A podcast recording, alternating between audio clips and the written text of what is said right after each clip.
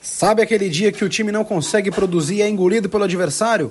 Foi o que aconteceu pelas quartas de final da Série B. Nós tivemos o Bulls FC atropelando o Divino Vitória por 4 a 0. Eu sou Daniel Batista e vou falar para você sobre como que foi esse duelo válido pela Série B, as quartas de final pela 19ª edição da Copa Amistel Playball Pompeia. Vamos lá pro jogo então.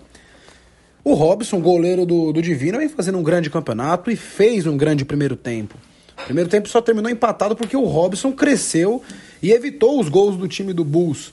O Divino estava com dificuldades para trocar passes, com dificuldade para criar chances, e o Robson estava garantindo o empate.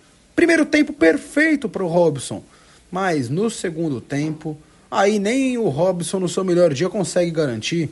De tanto insistir, o Bulls mostrou realmente que é um time muito forte e entrosado continuou dominando seu adversário e os gols eram só questão de tempo. Foi assim que o Bulls começou a encontrar o caminho para sua classificação, o caminho para a vitória.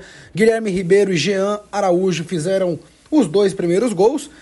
Com 2 a 0 à frente, o Divino sabia que se não mudasse algo dentro da partida seria eliminado e foi pro tudo ou nada. Tentou se arriscar mais, só que de maneira desorganizada. O time entrou apático no primeiro tempo, no segundo tentou na base do nervosismo, na, na base do abafa, tentar empatar a partida e deu espaço. Deu espaço para quem?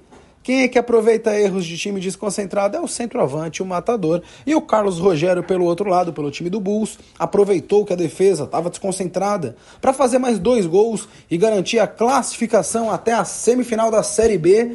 Vitória por 4 a 0. O Bulls tem muita autoridade, mereceu o placar o Carlos Rogério fez dois gols, foi eleito o melhor jogador da partida, falou com a nossa reportagem do Playball. E agora o Bulls vai enfrentar na semifinal o R Campos no dia 30 de abril. Nos vemos até lá. Daniel Batista para o Playball Pompeia.